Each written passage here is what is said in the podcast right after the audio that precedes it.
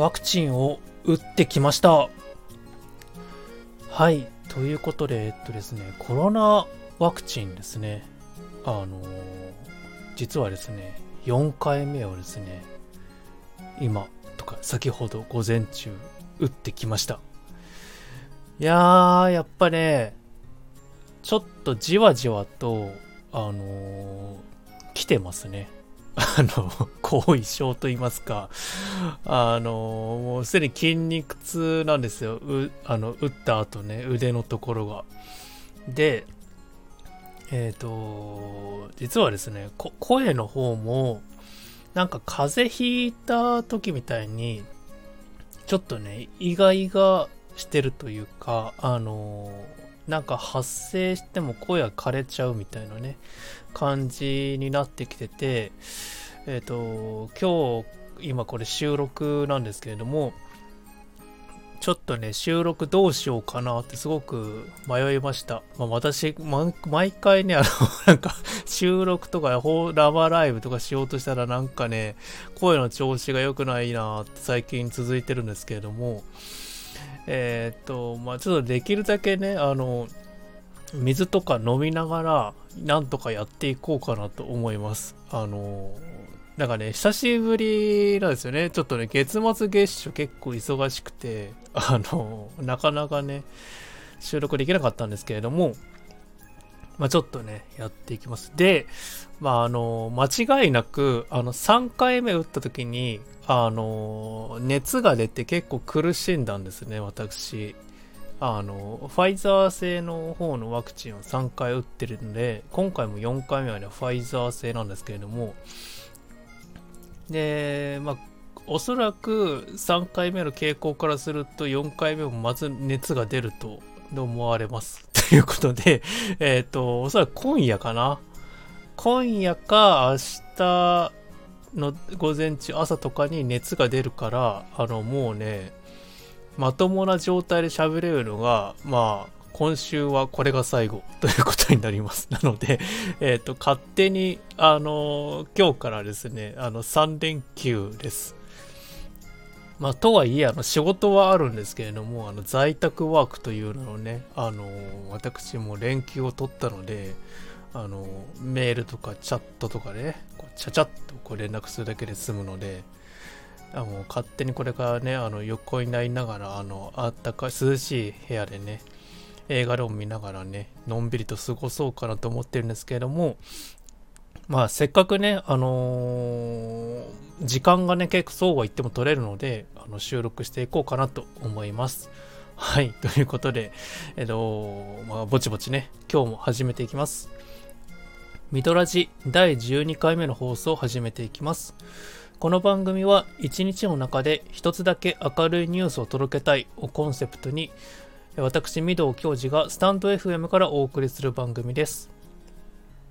はい、ということで、えっと、今日のお品書き、えー、ラインナップですけれども、えー、1つ目、えー、今日の明るいニュース、スラムダンクが帰ってくる。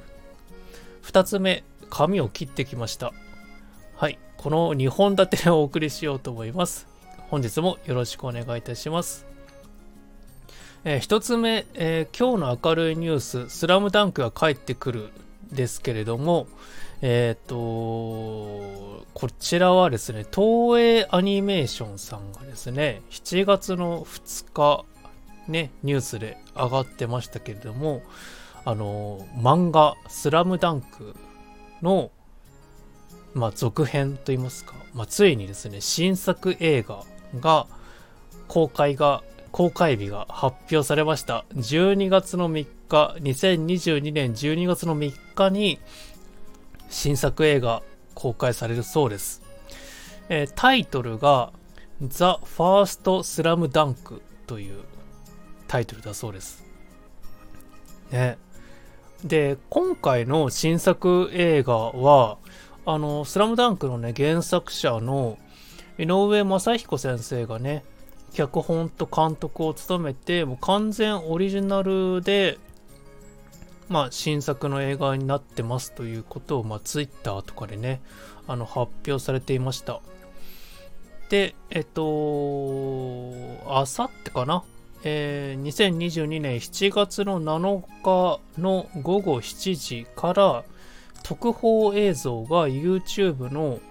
東映アニメーションさんの公式チャンネルで、えー、公開されるということになっているそうです。まあ、軽いね、あの PV 的なものがね、流れるのかなと思われます。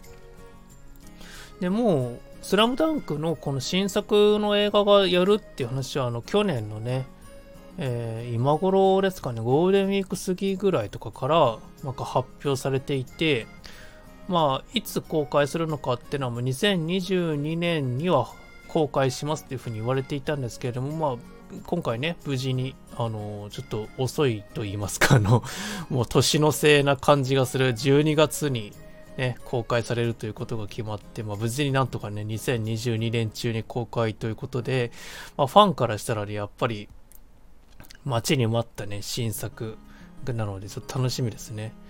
で、えっ、と、まあ、もうすでにあの、なんですかね、公式のそのスラムダンクの映画の方のチャンネルの中でも、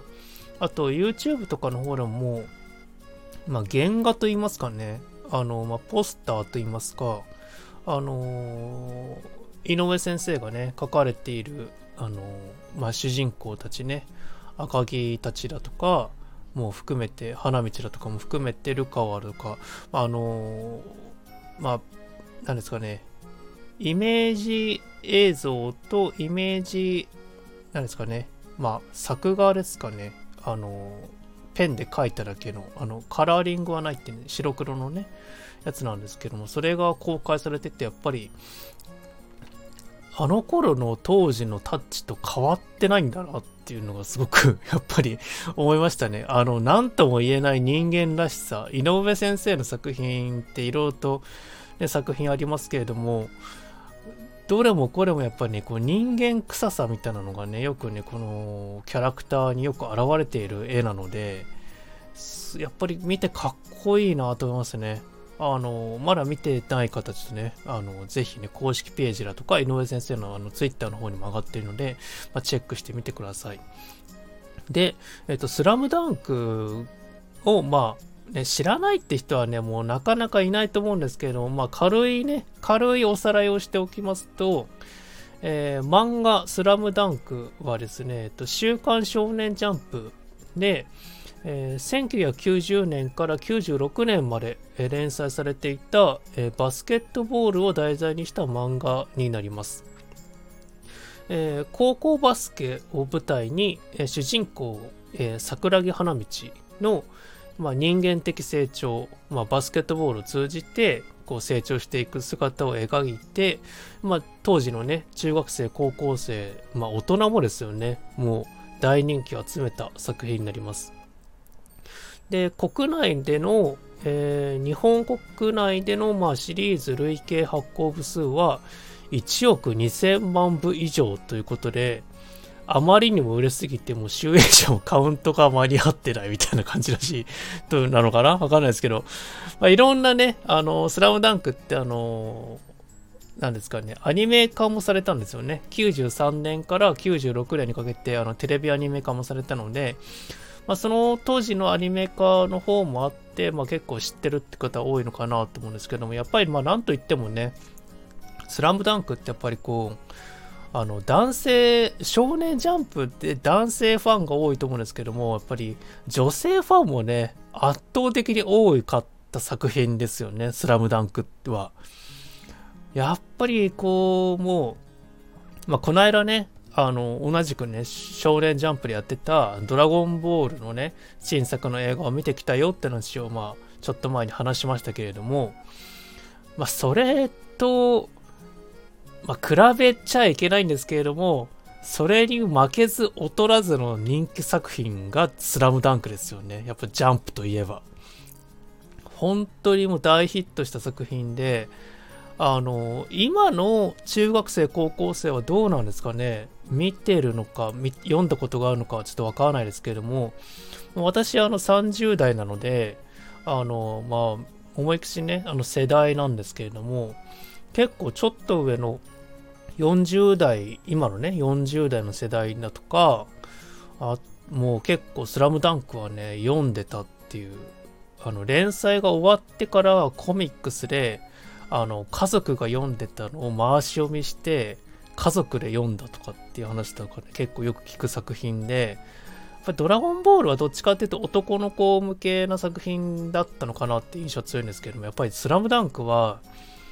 とにかくこう家族みんなが見ても面白いっていうハマった作品だったんでやっぱすごい作品ですよね。それの、まあ、新作のね、映画がね、まあ、今度見れるっていうことで、いや今からほんと待ちきれないですね。あの、今年は、まあ、毎年ね、あの、言ってるんですけれど、なんかね、自分が子供時代にハマってた作品の新作の映画が公開される年なんですよね。2022年って。いやーなんかね、あのー、懐かしさもありつつ、なんか久しぶりにこう忘れてた、あのー、ワクワク感というか、あのー、何ですかね。もう純粋にもう楽しみでしょうがないみたいな気持ちが、やっぱ思い出してきました。やっぱこう、こうだよねっていう。漫画とかアニメの楽しみって、こういうちょっとね、公開する情報とかがちょっとずつ出てきてる時が、まあ楽しいじゃないですか。で、次どうなるんだろうとかっていう風な、こうで、まあ、今回はその、どうなんですかね、完全オリジナルって話なので、やっぱり原作の終わった後、あの、花道が最後の試合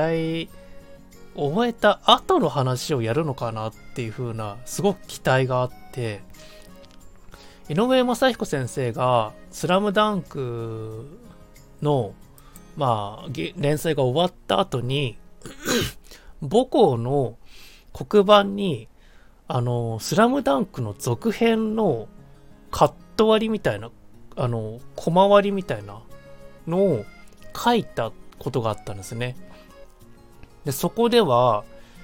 原作って、あの、ちょっとネタバレをしないようにしたいんですけれども、まあ、まあね、大会があって後の、その後の話の間のちょっとした空白の期間がね、あるんですよ。原作では描かれなかった期間があって。で、まあ、花道が最後ね、結構大変なことになって、まあ、最後終わったんですよね。そこで終わったのかっていう感じの幕切れだったんですよ。で、ちょっとしたあの、なんですかね、写真での一コマみたいなね、本当に最後のラストシーンで出てくるシーンがあるんです。まあ、カットがあるんですけども、そこまでの話なのか、その後の話なのかって、そこがすごく気になるところもあって、ファンとしては、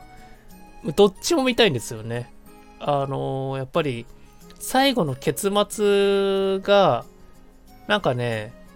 もう読者の想像に任せますみたいな感じで、ちょっと終わったんですよね。そのドラマチックな、あそこまでの盛り上がりをやっていって、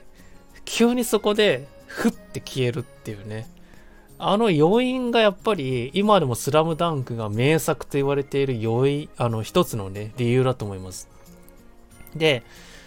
まあ、あの、映画化に関しては今回すごく気になるのが、まだ発表されていないのが、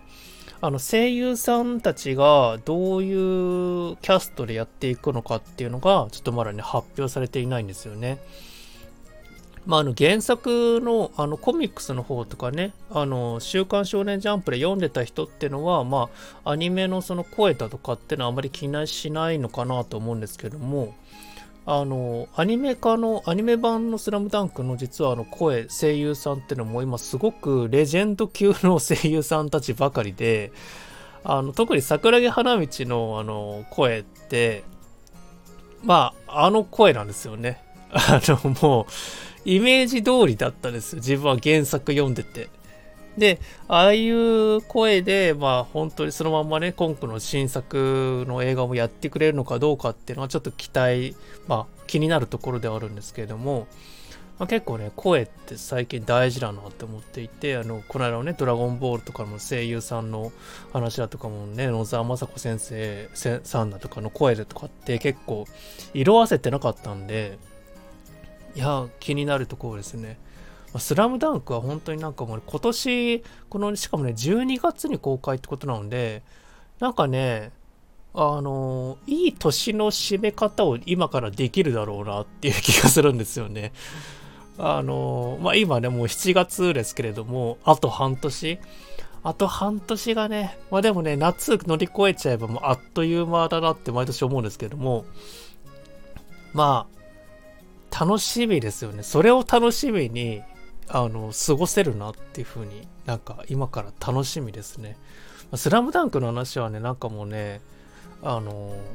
好きな人も多くてあのファンはもちろんいるし、まあ、自分もあのなんかね話したいこといろいろとあるんですけれどもなんかこう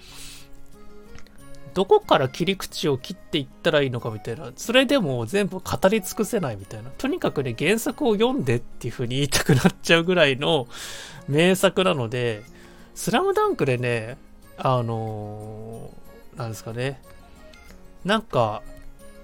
まあ、スポーツ漫画でありながら、こう人間ドラマみたいなことを初めて体感した作品だったので、感動もしたいし、まあなんかちょっとスポーツ系で熱い気持ちもなりたいっていう人は、本当ね、今から読んでも十分に楽しめる作品だと思います。で、まあ、原作をね、今からコミック読んでいくのはちょっと大変で時間がないっていう人もいるかもしれません。その人のためにご紹介したのが、なんとですね、見つけました。あの、アマゾンプライムビデオですね。で、スラムダンク、あの、無料で公開されてました。全エピソード。で、アニメ化、アニメ作品の方は、あの、オリジナルエピソードがね、ほとんど入ってないんですよね、スラムダンクって。なので、あのー、まあ、おさらいする意味でも、まあ、これ見たことがないっていう人はね、そのアニメ化の方のスラムダンクで、こう移動中とかね、まあ、ちょっとした隙間時間とかにエピソードを見てっていくのも、まあ、ありかなと思います。あの自分も今からちょっとね、おさらいしていこうかなって思ってて、こう冬までね、年末にかけて、今からスラムダンクをちょっと原作を読み返しつつ、テレビアニメ版も、まあ、見つつ、ちょっと今からね、細かいところをね、チェック、もう一度思い出していった方が、まあ、当日ね、かなり楽しめるんじゃないかなって思っているので、今からね、本当に楽しみな、まあ、ね、ニュースだなと思ったので、まあ、ご紹介させていただきました。はい。えということで、えっと、2つ目、本日の2つ目のトピックスが、えー、髪を切ってきましたってお話で、まあ、タイトルの通りなんですけれども、私、あの、髪をですね、切ってきました。あの、こないだ。で、えっ、と、行ったのが、あの、近所のですね、散髪屋に初めて行ってきました。はい。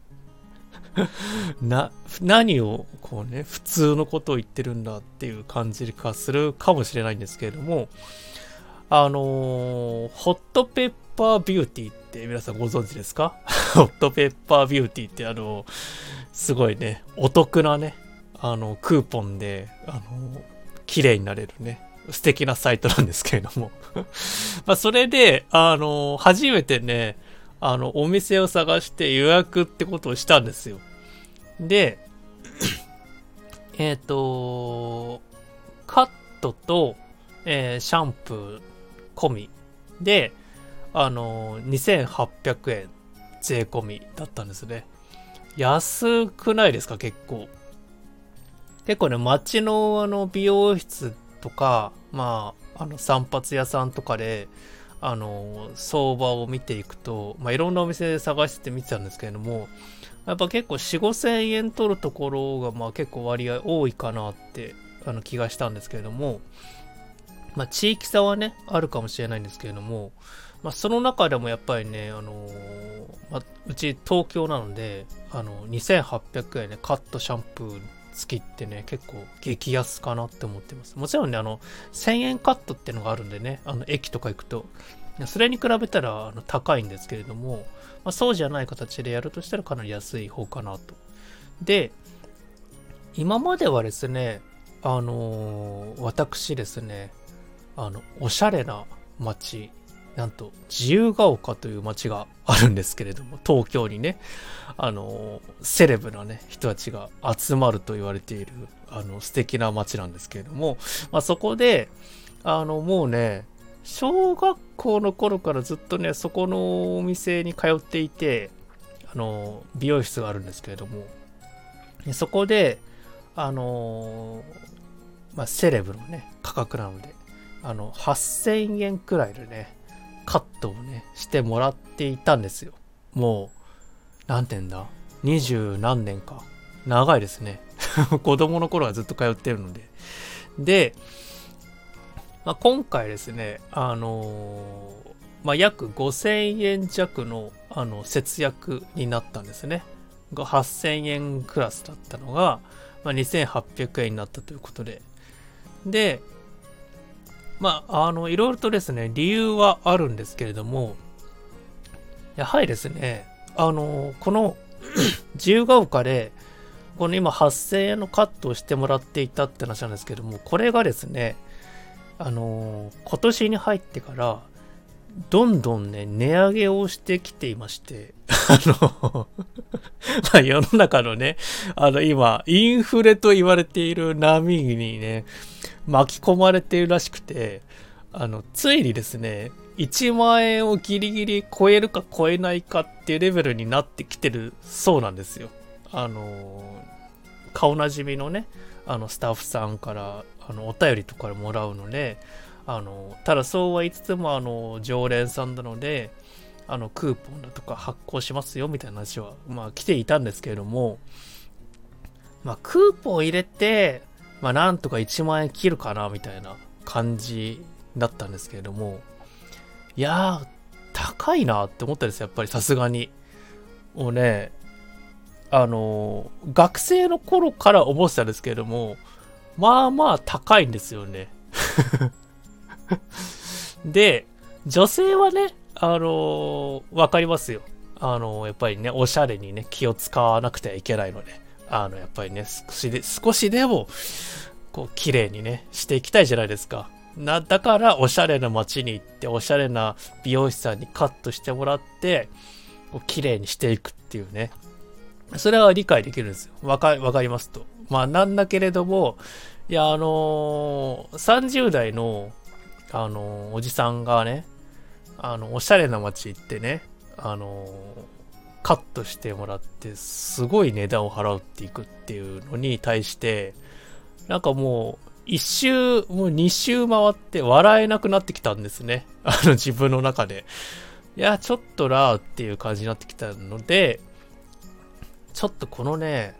円安の波に私の生活圏もちょっとずつきつくなってきたのでちょっといよいよあの節約をせねばということになりまして、で、ただ困ったのが、自分で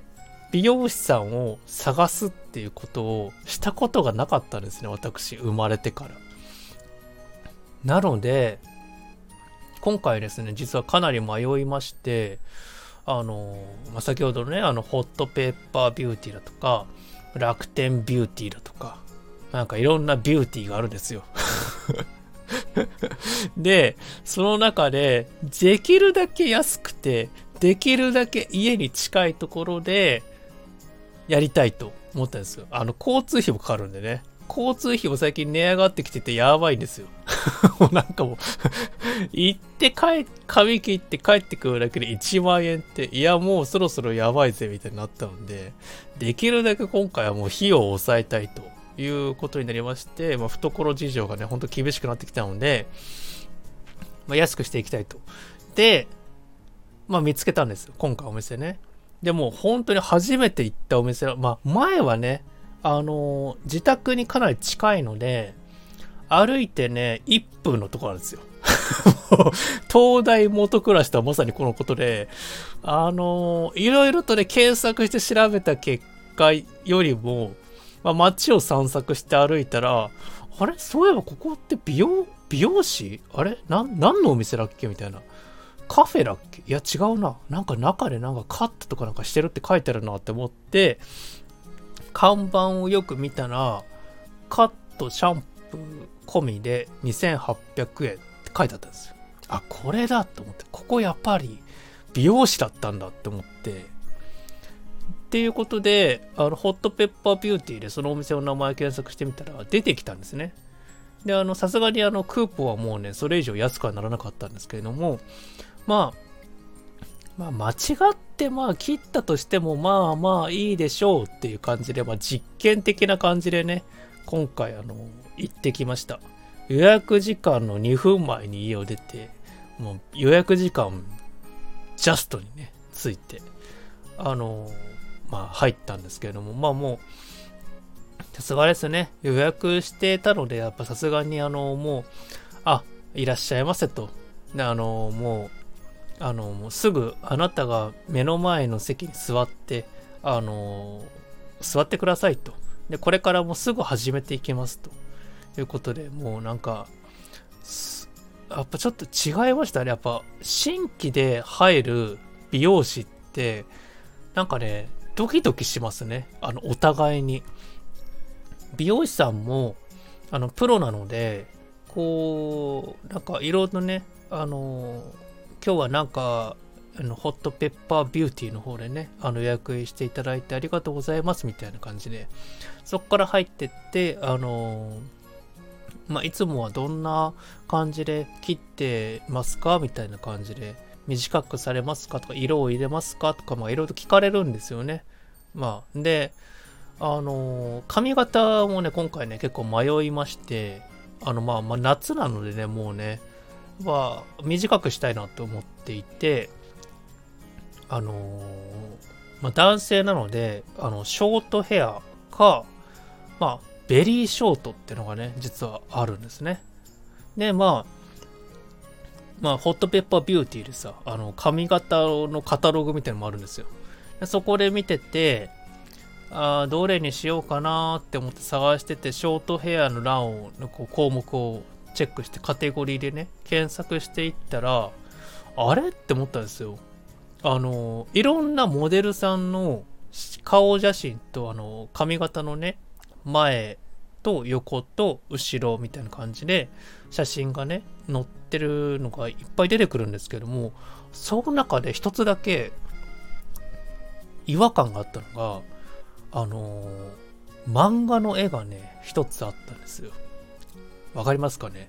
他の人の写真は実写なんですよ。なのに、その髪型の写真だけ漫画で描かれてるんですよ。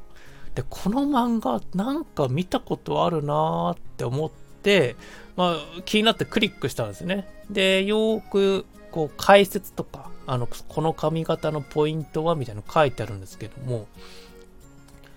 いやー、なんか本当にね、今回驚いたのが、その髪型のポイントってかタイトルが、ミッチーって書いてあるんですよ。ミッチーって何って思うじゃないですか。ミッチー、何のミッチーなんだろうなって思って、及川光弘かなって思っていたら、違うんですね。ショートヘアで、スポーツのタイプのミッチーの絵で、なんかすごいイケメンなんですよね。まあ、髪型はすごくいいんですよ。ショートヘアなんで。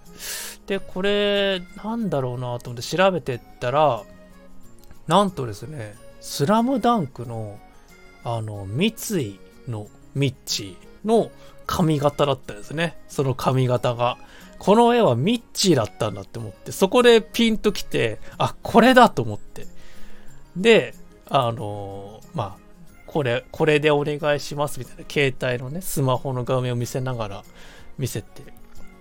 で、まあ、わかりましたみたいな感じで。でも、美容師さん、さすがですね、あの、普通髪型って言ったら、こう、モデルさんの絵をね、見せてくると思うんですけど、私の見せたホットペッパービューティーの髪型のモデルの絵は、漫画のミッチーの絵だったんで、ああ、なんかそういうタイプの人なんですね、みたいな感じで、なんかこう、なんか、バスケとかやってたんですか？みたいな話になって、いや、バスケは全然やってないんです、みたいな。むしろあの、スポーツとかあまりやってなかった方なんですけれど、みたいな話で、なんとかね、こう出だしのトークのきっかけを作ることができたんですけれども、いやー、なんかね、本当に運命的なものを感じましたね。あのー、今日のテーマの一つ目のね、先ほどのね、スラムダンクの話あったと思うんですけれども、あれをする前に、実はこのホットペッパーでミッチーの髪型を見つけたっていうね、ことがあって、ほんとたまたまですね。スラムダンクつながりなんですけども。で、まあ、ミッチーの髪型っていうとね、あのどっちかっていうと、あの、不良時代のバスケ部に復帰する前の髪型が結構ね、あの、印象的なんですけども、あの、そうじゃなくて、あの、不良から、あの、卒業して、ちゃんとあの、バスケ部に復帰した直後のミッチーの髪型ですね。まあ、結構ショートなんですけれども、まあ、前髪が、まあ、それなりに動きがあるっていうね、まあ、ちょっと、まあ、ショートヘアですね、普通の。っていう感じの、まあ、よくありがちなね、髪型なんですけども、まあ、髪切ってすごい楽ですね。やっぱりね。で、あのー、まあ、切った後思ったのが、あそういえば、スラムダンクのね、キャラクターの他の髪型ってどんなんだったっけなと思って、あのー、まあ、結構ね、特徴的な髪型のキャラクターが多かったイメージがあるんですね。スラムダンクって。で、まあ、主人公のね、あの、桜木花道なんかは最後あの、赤髪の丸坊主になったんで、それもすごく印象的だったんですけれども、まあ、りょうちゃんとかね、あの、ちょっとパーマ的なね、感じの髪型とかもあったりとかして、まあ、いろいろとおしゃれな髪型いっぱいあるなって思ってたんですけども、なんかね、今見たら、あの、スラムダンクの髪型って、なんか今のこの2022年の結構ね、流行ってる髪型に近いらしいですね。あの、よくいる髪型みたいな感じらしいです。あの、2ブロックだったり、あの宮城亮太がね、あの、2ブロックなんですよ。で、えっ、ー、と、刈り上げマッシュとか、